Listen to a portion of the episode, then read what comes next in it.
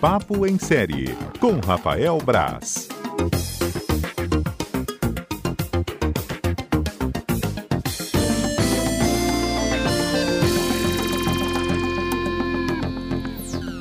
Fala, Braz, tudo jóia, querido?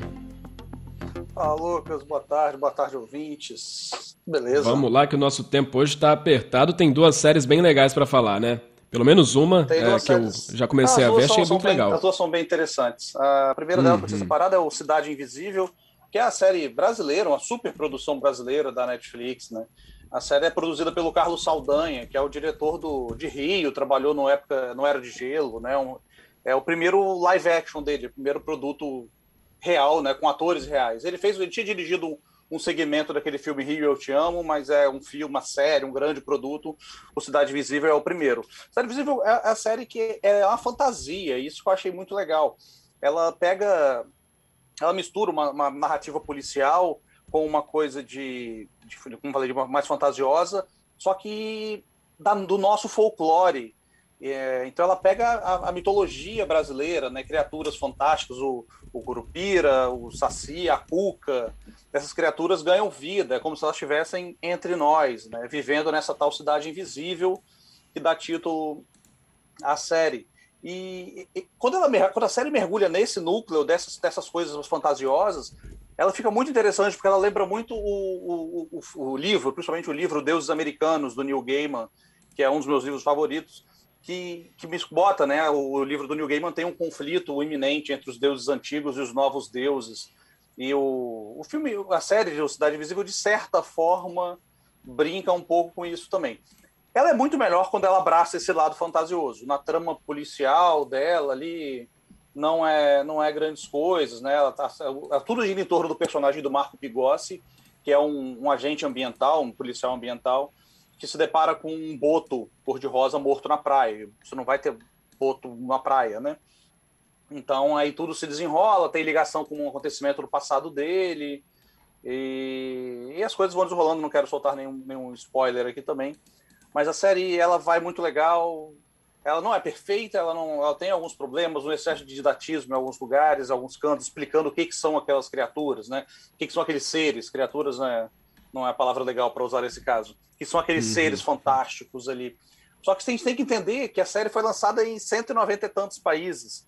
E por mais que a gente saiba o que é o Saci ou a Cuca, é, os outros países talvez tivessem uma dificuldade de entender. Então, acho que deve ter sido uma demanda mesmo da produção. Mas aí o Cidade eu, eu entrevistei o Carlos Saldanha, né, perguntei porque eu acho que mais do que o, o, o, que a série entrega, ela entrega umas possibilidades muito legais de crescer, de fazer um negócio grandioso ali.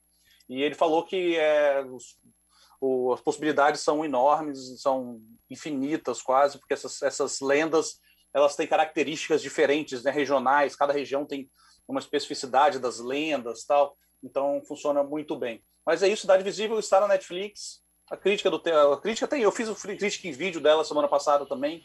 Tá lá em a Gazeta, a crítica do texto também, quem quiser dar uma conferida mais em mais detalhes, mas eu achei bem legal, curti bastante. Beleza. E os efeitos especiais bem legais também, né, Brás?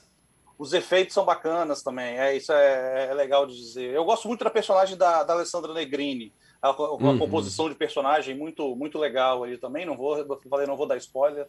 E pra galera que é fã do, do Matanza, né? Tem o Jimmy London, na, que é o, era o vocalista do Matanza, também tá como, como ator na série. Então é, ainda tem umas uns atrativos a mais aí. Show de bola. A próxima também da Netflix, né? Também da Netflix, Amigas para Sempre, estreou na semana passada e tá, tá, tá rodando bem, tá fazendo sucesso. É a série baseada num livro da, da Catherine, não sei se é o nome da autora agora, mas não tem problema. É, que conta a história de duas amigas, né, da adolescência até os 40 e poucos anos. E conta em idas e vindas, um formato que lembra muito o, o This Is Us, a série que faz muito sucesso. Eu acho um pouco dramalhão demais, mas as pessoas gostam muito. Então, e, e aí fica contando uma coisa, tipo, é, lembra uma coisa que aconteceu na infância, na adolescência delas, quando elas se conhecem, aí pula para o futuro, aí tem uma narrativa que tem a ver com aquela história tal. E aí tem, lida muito com uma, uma delas é uma jornalista de muito sucesso, uma apresentadora de TV de muito sucesso, a outra se tornou uma mãe de família, e então ela se tem uma relação de codependência, né? Uma se realizando nas na, nas conquistas da outra.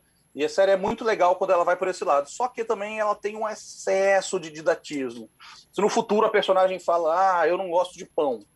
Aí vai, vai mostra, corta o passado para mostrar o porquê que ela não gosta de pão.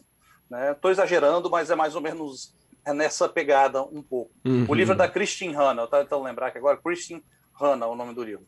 E é, é, essa era um melodrama, é um melodrama pra caramba, voltado para mulheres, mulheres de 30, 40 anos, mas dá para dá para extrair bastante coisa também, não é, ó, que absurdo, ninguém vai gostar se não for uma mulher de 30, 40 auma não, não tem nada disso.